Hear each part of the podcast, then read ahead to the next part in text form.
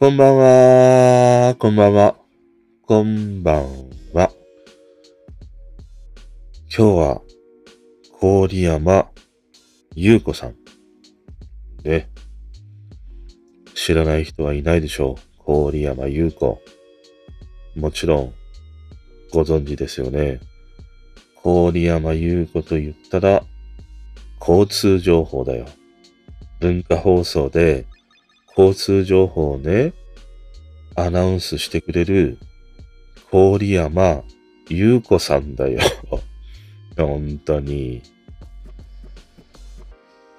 いや、彼女の声はさ、多分、もうずっとね、昔からラジオ聞いてるから、彼女の声にはもう何度となく触れていたと思うんだけど、今日ふとね、いや、すげえいい声だなっていうふうに思って、まあいい声ということもあるし、単に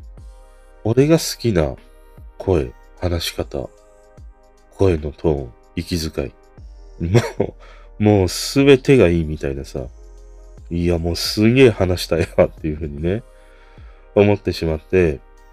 で、調べていくと、郡山優子さんというね、方がね、交通情報のね、アナウンスをしているというものであって、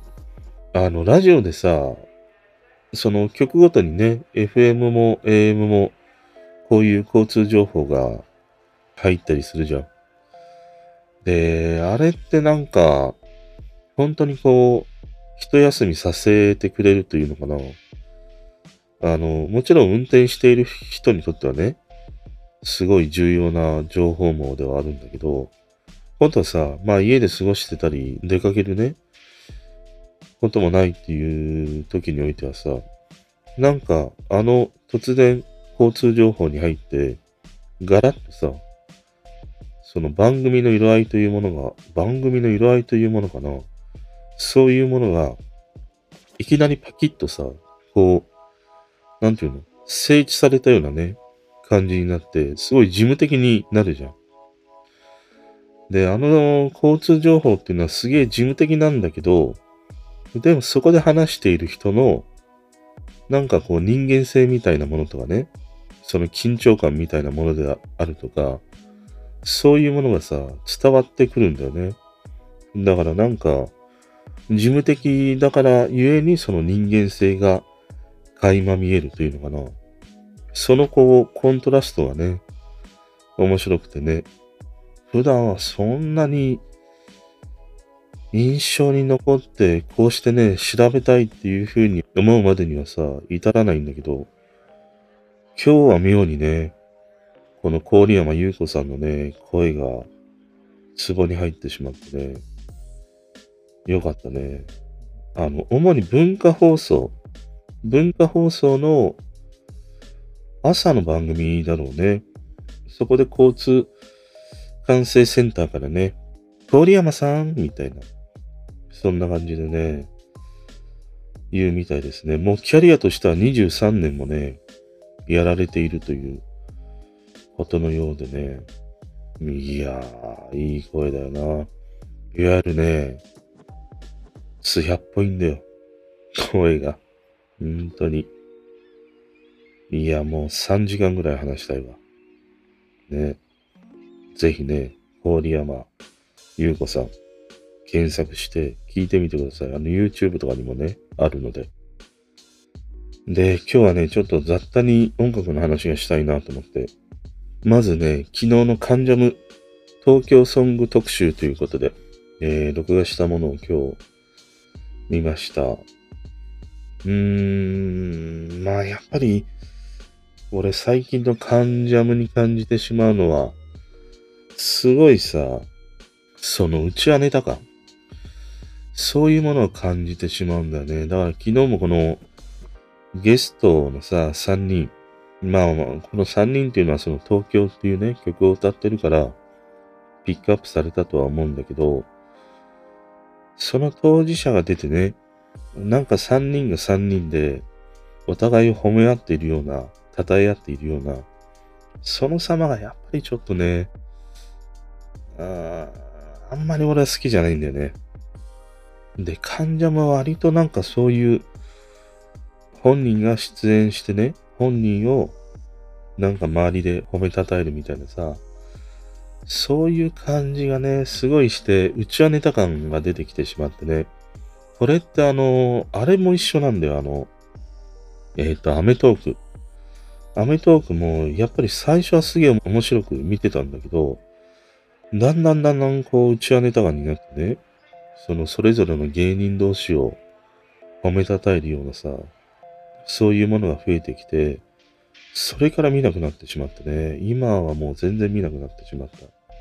だからまあ、テレビ朝日のこういうバラエティ番組の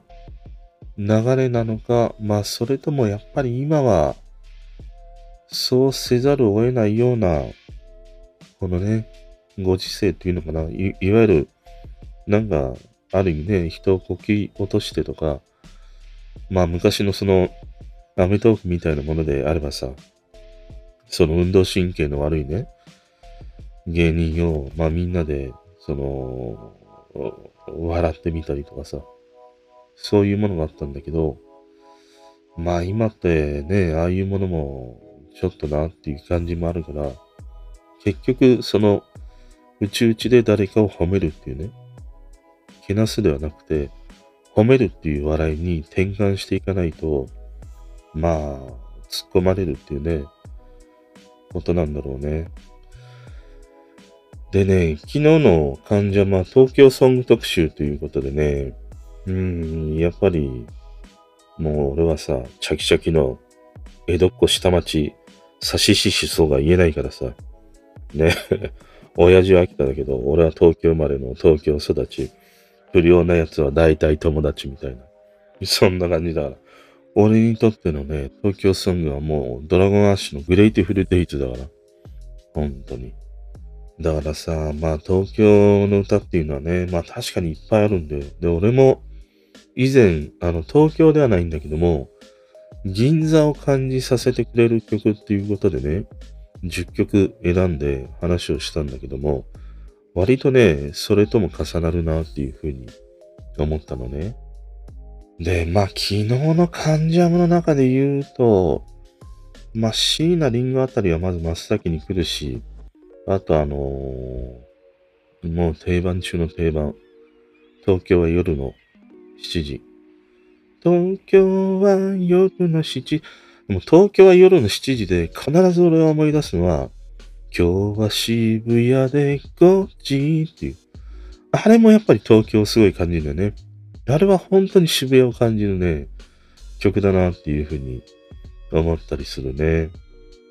で、福山雅治の東京にもあったんだ。あれの冒頭のフレーズ、その東京に来た人だったかな住んでいる人には絶対に書けないよねっていう風にね、話をしてて、この東京にもあったんだの冒頭のフレーズってさ、東京にもあったんだ、こんな綺麗な夕日が嬉しいな、君に見せたいな、君は元気かなっていうね。いわゆるこの東京にもあったんだ、こんな綺麗な夕日がっていうね、フレーズなんだけど、俺はこの曲に関しては、まあ以前から思ってたのは、あの、知恵子賞、高村光太郎、あれが題材になってるんじゃないかなっていうふうに、ずっと思ってたね。その、知恵子は東京に空がないというっていうね。本当の空が見たいというっていうさ。あれをインスパイアしてる曲なんじゃないかなっていうふうに思ったな。俺この知恵子賞のね、東京には空がないというっていう、この文章というか、この話はね、すごいね、好きで。うん、まあ、東京生まれの自分としてもやっぱり東京にはね、もう圧倒的に空が本当にないっていう風に日々感じる。だから東京でもさ、あの、八王子の方、あっちの方にね、西の方に車を走らせるだけで、同じ東京なんだけど、いや、空ってすげえ広いんだなっていうふうに、本当にもう、もういわゆる23、まあ23区でも練馬とか北区とかさ、世田谷とかね、あっちの方に行くとビルはなくて、空は開けてるんだけど、俺が住んでるあたりはね、いや、本当に空が小さい。うん、もう覗き見るようにしてみないと、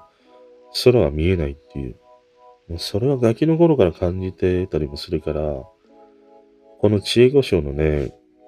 知恵語は東京に空がないというっていう、これを初めて読んだときに、いやー、本当にそう。本当にそうだよ、知恵子さんっていうふうにね、子供ながらに思ったね。でも、福山雅治のこの東京にもあったんだっていうね。俺はこれ知恵子書あたりに影響を受けて書いたんじゃないかなっていうふうに思ったね。あと面白いなと思ったのが、瞳といのダイブと、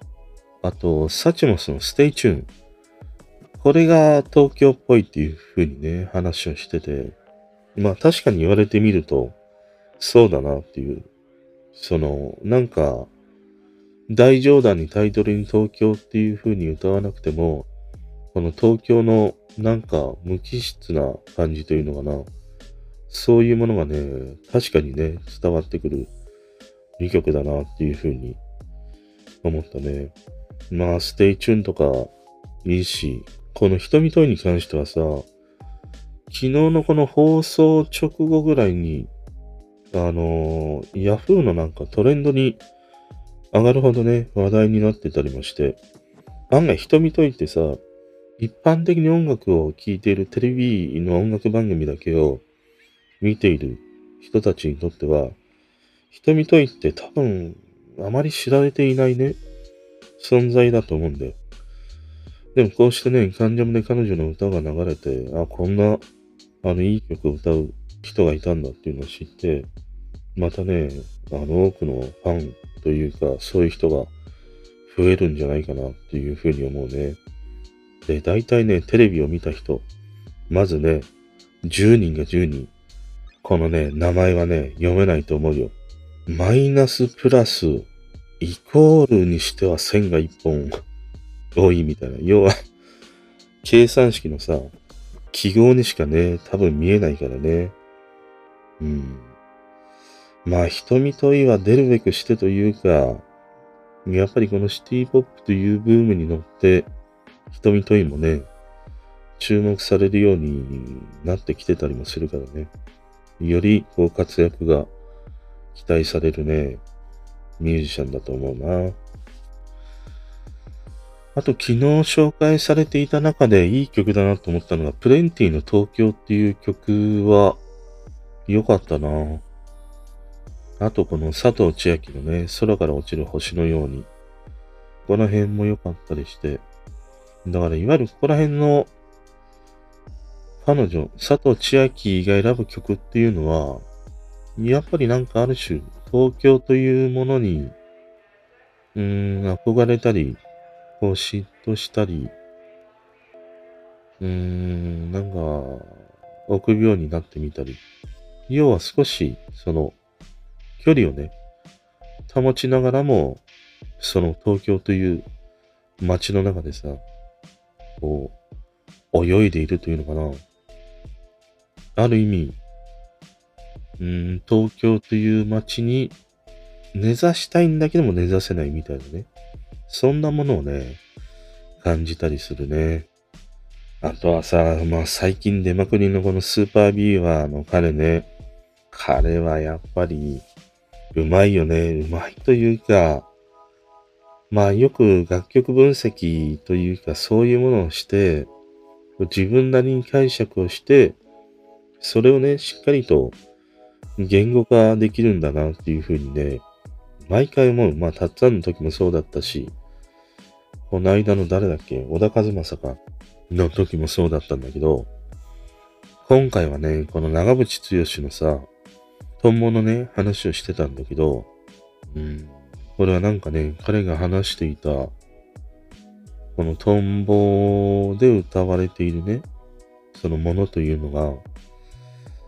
ああ、そういうことかもしれないなっていうふうにね、思わせてくれるだけの、その説得力があるね、コメントだったりしたね。まあ、トンボはね、うん、もう、もう、そうだろうっていう感じのね。でね、俺が選ぶ東京ソングで言うとね、そうだなまあ前ね、話した曲なんかで言うと、ちょっと銀座になってしまうんだけども、古内東子の銀座っていうね、曲があるんだけど、これはその、大人の女性が銀座の中で、なんて言うんだろう。自分のその恋を生産していくというのかな。失恋したね、恋心みたいなものを歌うんだけど、あの銀座のきらびやかな、その街の明かりによってさ、その自分のさ、後悔している感情みたいなものを紛らわせるっていうのかな。そんなような曲だったりもしてね。すごい俺は好きなんだよね。あとさ、あの、たっつぁんのネオ東京ラプソディってあったじゃん。関ジャムで紹介されていた。あれはなんでネオかっていうと、あの曲ってもともとさ、藤山一郎さんのあの東京ラプソディ、あれが元になってるんだよね。でね、この東京ラプソディの藤山一郎さんのやつをね、聞いてみて。すんごいいいから。あの朝のさ、連ドラのエール。あれの題材になっていた古賀正夫先生のね、作品だったりもするんだけど、まあ、このね、東京ラブソディ、藤山一郎、いいよ、何気にこの曲は。でね、俺がね、その、以前ね、銀座の話をした時に、第1位に選んだのは、まあ今もこれはね、銀座の曲としてもそうだし、東京の歌としても、俺の中ではね、もうナンバーワンの曲。井上陽水、東京です。銀座へ、ハトバスが走る。もうさ、いいだろう。この用水の東京。観光バス乗りたくなるわ、ハトバス。飛ばすじゃないよ、ハトバスだよ。しっかり、いくらすっかわかんないけど、1000円か2000円ぐらい払って乗るんでしょ上がさ、オープンになっているね、ハトバス。あのバスに揺られながら、その東京のね、街を巡るっていうこの曲なんだよ。銀座行ったり、新宿行ったりさ、渋谷行ったり、青山行ったり。まあそういうね、歌なんだけど、この曲はね、なんて言うんだろうな。やっぱり井上陽水という人がさ、もともとなんか宇宙人っぽいじゃん。歌い方も宇宙人っぽいじゃん。その、スペイシー感に溢れてるんだよ。宇宙っぽいんだよ、歌は。ど、どの曲も。ある意味、地にね、足がついてない感じなんだよ。だから、あの、宇宙ゴマみたいな感じなの。もう常に浮いてね、コマが回ってるみたいなさ。そんな感じなんだよ、用水って。このね、東京ソングで、俺の中での第一位はね、井上陽水、東京ですね。圧倒的に。うん。まあ、あとやっぱり東京っていうね、ワードが出てこないけれど、東京感じるのは、もう、ね、完全にその脳のシワにね、刷り込まれているプラスティックラブとか、あれも俺はすごい東京感みたいなものをね、感じたりする曲だね。まあ、関ジャム、昨日のね、東京特集っていうのはね、ちょっと面白かったりしたね。ぜひね、もしあの、あなたにとっての東京ソング、わてはこれですっていうのがあったらね、教えてください。そしてね、次がね、1983年の曲です。木杉隆夫、無口な夜。メロディーが出会いから流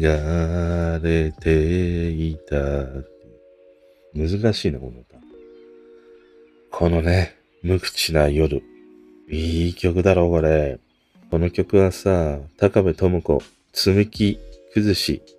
親と子のさ、200日戦争。それのエンディング曲でした。ふとね、この曲が流れてきて、いや、懐かしいなと思って、その耳には残ってたんだけど、もうちょっと忘れててさ、で、今はあの、スマホのアプリで調べられるじゃん、聞かせて。で、聞かせると、無口な夜っていう風にね、出てきて、聞き直すと、いや、そうだったっていう風に思い出してね、このさ、木杉隆夫無口な夜、名曲だろう。木杉隆夫とね、この木杉悦子、指定によるね、楽曲というものはもう数多くのヒットナンバー、記憶に残る曲というものがね、数多くあるんだけど、ちなみにさ、この木杉隆夫と木杉悦子、この二人はさ、まあ兄弟で指定なわけじゃん。でね、よく間違われるのが、小室哲也と小室光子。あの、よく TM ネットワーク時代のさ、ゲットワイルドとかね、えー、あの TM の曲をさ、一緒に作っていた小室光子。あの二人はね、一切関係ないかな。夫婦でもないし、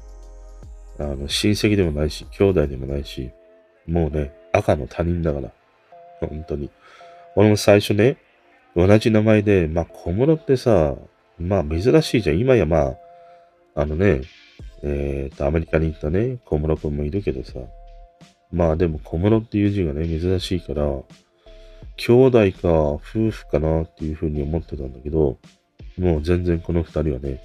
関係ないというね、この二人の小室だったりしましたね。で、この木杉隆夫のさ、無口な夜って、あの、結果としてはさ、その、積み木崩しのね、エンディング曲になったんだけど、これって、このドラマに使われる前からね、もっと前から制作されていて、もともとは、まあ、噂としてね、最初に入ってきたのは、スピルバーグのさ、未知との遭遇。それをイメージソングとしてね、作られたっていうふうに言われてるんだけど、そういう説もあったりはしたんだけど、後にさ、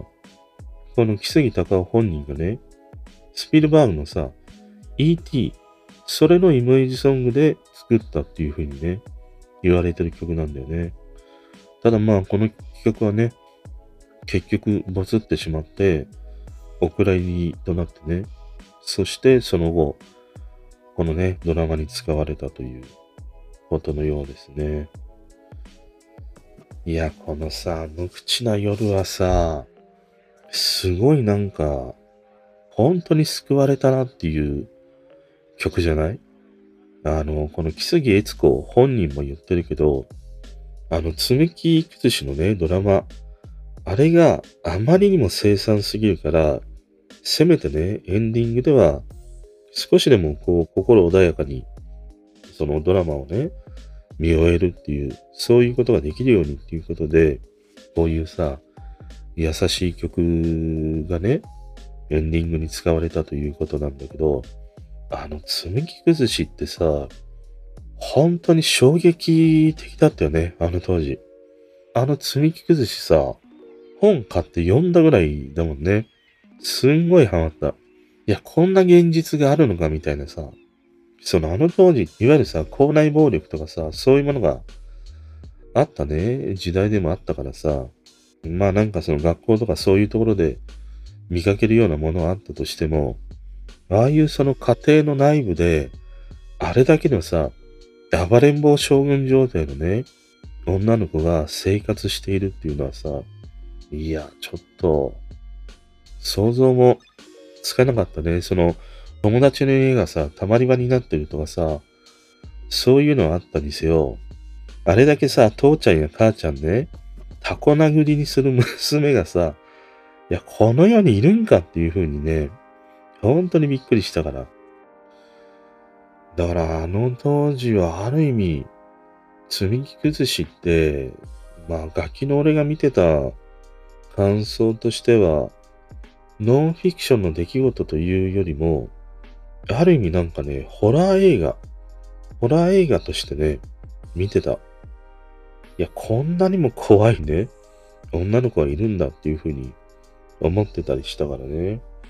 で、この主人公となったね、穂積さんの娘さんも若くしてね、あのー、肝臓だったかな ?35 歳ぐらいで亡くなられてしまうしね。また、その、母親、実のね、母親だった人も、自ら命を絶ってしまう。で、あの、穂積さんだけが残ってね、うん、2018年ぐらいにね、亡くなってしまったんだけど、まあ最後に、穂積さんはあの積み木崩しを書かなければよかったみたいなね、言葉を残してたりもするし、まあ、稼ぎに稼げたりはしたけども、ぱりあまりにも家族をね、商売の道具にしてしまったというね、反省があるんだろうね。で、その後に、あの娘さんが亡くなってね、実はあの娘さんは、穂積さんのね、実の娘じゃなかったとかさ、そういうこともね、あらわになってきたりもして、なんかね、こう考えさせられるものがいっぱいあるね。で、一方、この主役演じた高部智子も、すぐにね、それから、あの、ニャンニャン事件ってさ、言ってタバコをね、吸っている写真をフォーカスされてしまって、本当はね、映画の積み崩しの方も、高部智子がっていうことだったんだけど、それでさ、ダメになってしまって、で、急遽配役されたのが、あの、渡辺典子ね、角川三人娘の彼女だったりしたね。で、高部智子は、もちろんまだ元気にね、活動されていて、その娘さんとなんかね、二人で元気に生活されているということのようですね。まあちょっとこの積み木崩しのドラマがね、まずね、本当に衝撃的なドラマだった。あの、この当時ってやっぱり金八もさ、ね、第1話なんかで言うと、中学生が妊娠で、第2話目は校内暴力でとかさ、第3話目はみたいなね、その実際に学校や社会で起きているものをさ、描いてきたんだけど、それ以上にこの積み木崩しって、あまりにも、その、生々しさがあったというのかな。で、またあの、優しいパパとかね、あの、よく学校のさ、教頭先生を演じているね、ある種こう、うだつが上がらないようなさ、そういう役を演じていたあの、穂積さんがね、これだけなんか家庭が荒れていたっていう、その、イメージのギャップみたいなものにも驚いたりもしてね、うん、ちょっとかなり衝撃的だったりしたね、このドラマは。で、なんかこの積み木崩しから思うのはさ、まあこの1983年ぐらいって、もちろん、まあネットもないわけじゃん。で、こういうさ、子供たちが何で発散するかって言ったら、まあこういうなんか暴走族に入るとかさ、喧嘩をするとかさ、まあ誰かをその学校でいじめてしまうとかね。いわゆるそういうものって、すべてがさ、リアルな中でしか発散ができなかったわけだよね。だからさ、ある意味なんて言うんだろう。そこまでの行為に至るっていうのはさ、よっぽどのことがないと、そこにまで行かないんだよ。到達しないんだよ。大体の子は、その直前だったりとか、自分を押し殺しながら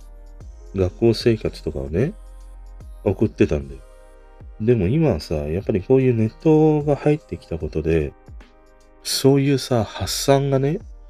すぐさまできてしまう。簡単にね、このネットの中で、この自分の吐き口みたいなものがね、見出せてしまうっていう。だからなんか、うん。だからこの当時はなかなかね、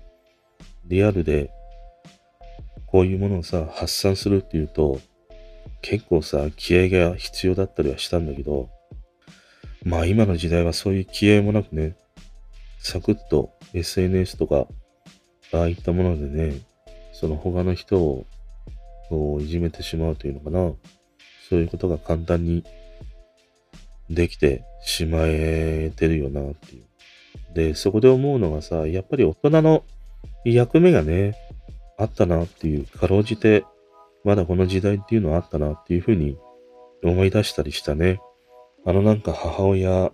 とかもそうだし、あと、まああのドラマの中だと古谷一行がやっていてさ、警視庁だったかなあの人がこうカウンセラーとしてね、彼女のを構成させるために頑張っていたみたいなさ、そういうものがあったし、あと、島倉千代子とか出てたね。本当にあの、島倉千代子との、あの、穂積さんのね、娘さんっていうのは、交流があったりもしてさ、あのドラマの中でも実際にね、島倉千代子が本人で出演してたりもしたんだけど、周りにいた大人たちが、本当に真剣だったというのかな。本当にあの彼女と正面からね、向き合っていたっていう。だから大人は大人として、なんとか子供を構成させるためにね、すごい必死だった。その必死となる対象も、要は自分の目が届く、そういう範囲の中ですごい必死だったなっていう。で、今を考えると、まあちょっと、すげえもうさんくさいんだけど、今はね、まあ俺自身も多分そうなんだよ。大人が大人じゃないんだよ。大人が子供なんだよ。で、むしろ子供が大人なんだよね。だからさ、ああいうさ、例えば大人でね、あの、暴露系をやってたりとかさ、まあなんか、ね、目立つためには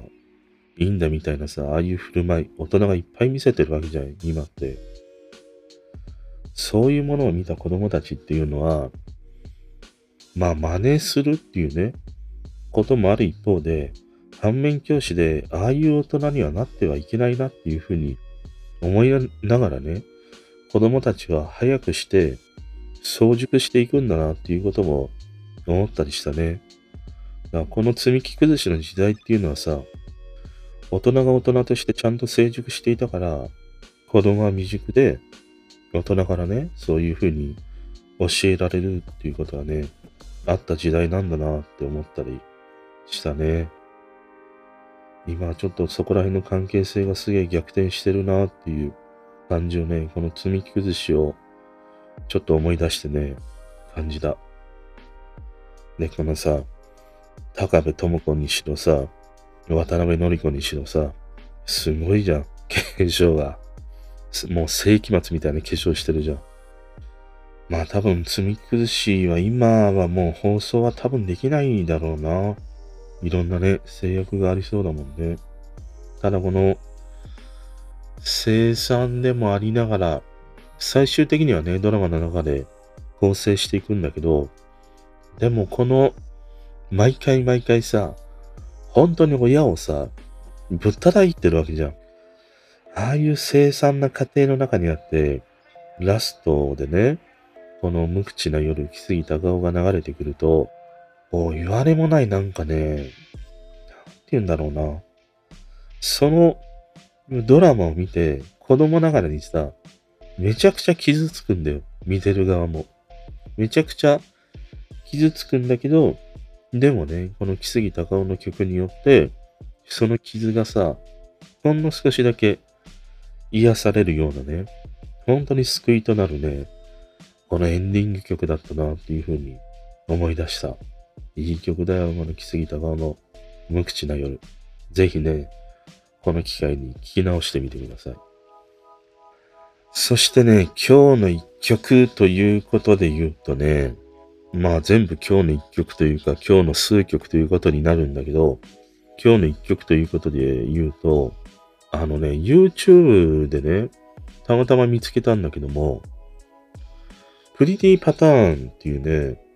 一応なんか調べてみると音楽プロデューサーというね、ことのようなんだよね。で、YouTube の概要欄とかを見ても、あんまりね、その詳細なプロフィールとかも載っていなくて、一応国としてはね、フランスっていう風にね、書かれていて、まあ海外のこういう音楽を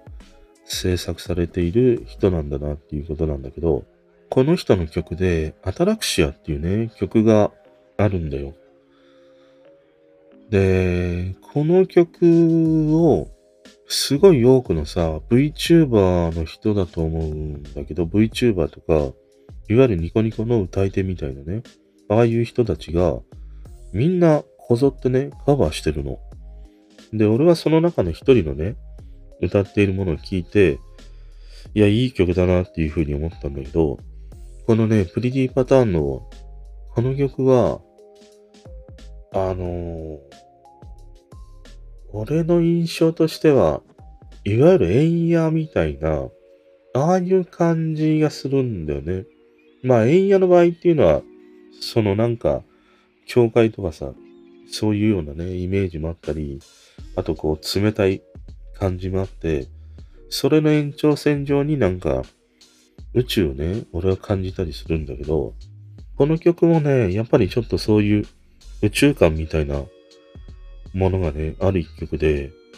俺はすげえなんか円野と重なったりしたんだよね。でね、メロディーがすんごい綺麗なんだよ。で、全部英語詞なんだけども、この曲をカバーしている VTuber にしろ、歌い手にしろ、みんなね、うまいんだよ。本当に。いや、聞かせるなっていうね、ものがあって、俺は中でも、多分 VTuber だと思うんだけども、エナ・アルエットっていうね、女の子がいるんだけども、彼女がカバーしているね、これがすごい良かったんだよ。で、俺彼女にたどり着いたのが、あの、山下達郎のさ、ラブスペース、これをカバーしてたの。でね、この彼女が歌うたっつぁんのね、ラブスペース、これもすげえいいんだよ。本当にいいの。なかなかに聴かせるなっていうね、えー、歌声でもあるし、アレンジもアレンジにもなっていて、で、声がやっぱり俺の好みなんだよね。いわゆるあの最初に話したさ、トラフィックレポートの郡山優子さんじゃないんだけど、いわゆる大人の女性の声なんだよね。まあ多分もちろん若いとは思うんだけど、すげえなんか、色気がね、ある歌声で、いいなと思って。で、それがきっかけで、彼女のね、カバーしているものを聴いていく中で、今回のね、このアトラシアっていう曲に出会ったんだけど、まあ、10人以上ぐらいがこの曲をね、カバーしているものを見つけたんだけど、俺は一番このね、エナ・アールエットっていうね、彼女が歌う、これがね、良かったりしたね。で、どうもね、調べていくと、この曲をいわゆるこういうふうにカバーしたりアレンジをして、その、なんて言うんだろう。イベントみたいなことをね、どうもやっているようなんだよね。で、来月の9月の10日ぐらいまで、この曲のね、リミックスやカバーイベントみたいなものをやっていて、1位がね、200米ドル。2位がね、150米ドル。3位がね、100米ドル。ねえ、なってます。俺も、俺も歌っちゃおうかな、俺。本当に。今は、円安だから、なかなかね、ドル換算でっていう風に言われたとして、まあドルでもらったとしても、日本で使う限りはさ、ねえ、価値が下がってしまいますから。まあただね、そんなようなイベントもやっているというものがあって、これだけね、多くの人がカバーしているようで、もともとのやっぱりベースの曲がね、すごくいいから、どのカバーしている人のものをね、やっぱりいい。いいんだけど、同じ曲をみんなで一斉の背で歌うからさ、やっぱりそれぞれのね、歌声の個性みたいなものが出てくるからさ、それをこう聴き比べるっていうのもね、楽しかったりしたね。ということで今日はね、いろいろとその音楽のね、話を雑多にしてみました。まあやっぱりね、一度今日聞いてほしいっていうのは、トラフィックリポート、郡山優子さん。あとね、木杉隆夫、無口な夜。本当にね、いい曲で、もうね、震えて眠ってください。おやすみなさい。